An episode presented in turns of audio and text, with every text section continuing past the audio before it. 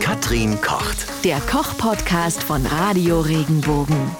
So, jetzt wird's närrisch bei uns. Fastnetzküchle, Nonnenfürzle, mein Favorite. Scherben, Fastnetz, Dinnele, Mehlsuppe, saure Kutteln. Also ich kenne auch noch den Begriff einfach, äh, ja, der Fastnachts-Berliner. Ähm, was kommt in der fünften Okay. Jahreszeit bei dir auf den Tisch, Katrin? Worauf freust du dich? Ähm, ich mache nach wie vor sehr gern, obwohl ich wenig backe und, und nicht so viel Getreidesachen so esse.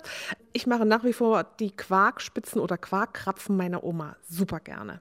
Also wenn ich Gäste bekomme und es ist so eine Fastnachtszeit, dann gibt es einmal im Jahr bei mir diese in Fett ausgebackenen Quarkkrapfen. Und da gibt es auch einen Film auf YouTube, wie das zu machen ist und wie das geht, auch bei Katrin kocht.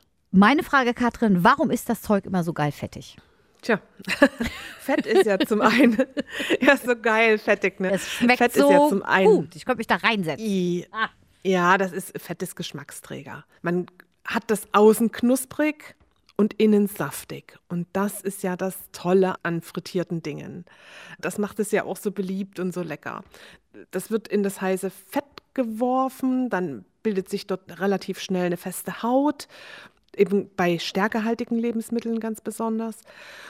Und es wird außen knusprig und innen ist es noch saftig. Und dann schmeckt man halt noch das Fett ein bisschen und das ist Geschmacksträger und das macht uns irgendwie glücklich. Und meist kommt ja auch auf diese ganzen Fastnachtssachen noch so ein bisschen Puderzucker obendrauf. Die sind ja selbst häufig gar nicht so sehr zuckrig, sondern es kommt Puderzucker obendrauf. Den nimmt man dann natürlich, wenn man Quarkkrapfen oder so ein Berliner oder so ein Nonnenfürzle in den Mund nimmt, dann merkt man zuerst diesen Puderzucker obendrauf und der gibt den ersten Kick, weil es ein bisschen süß ist.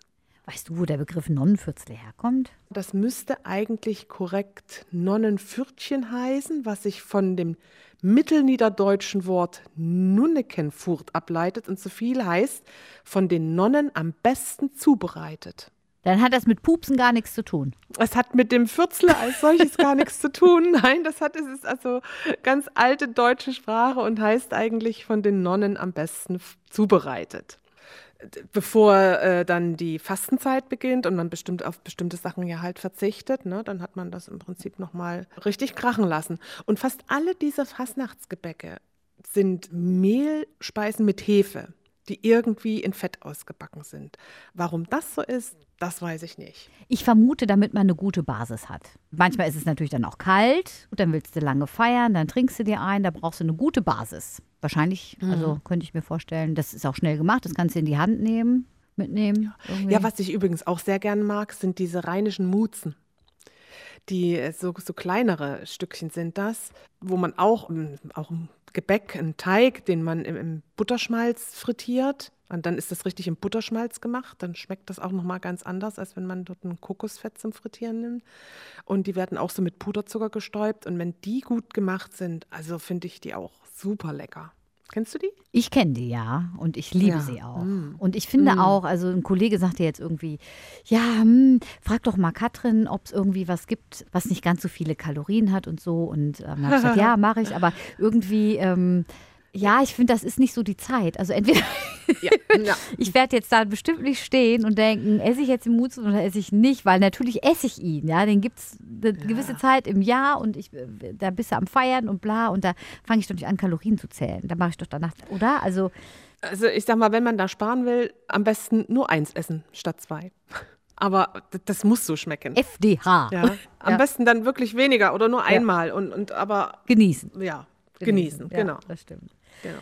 Jetzt haben wir es ja schon ein bisschen angesprochen, spätestens ab Aschermittwoch kommen dann die Kopfschmerzen. Und ähm, damit der Durchhänger nicht ganz so schlimm wird, haben wir ein Rezept für leckeren Sahnehering auf regenbogen.de bei Katrin Kocht. Der ist von deiner Oh ja. Mama Hanna. Ne?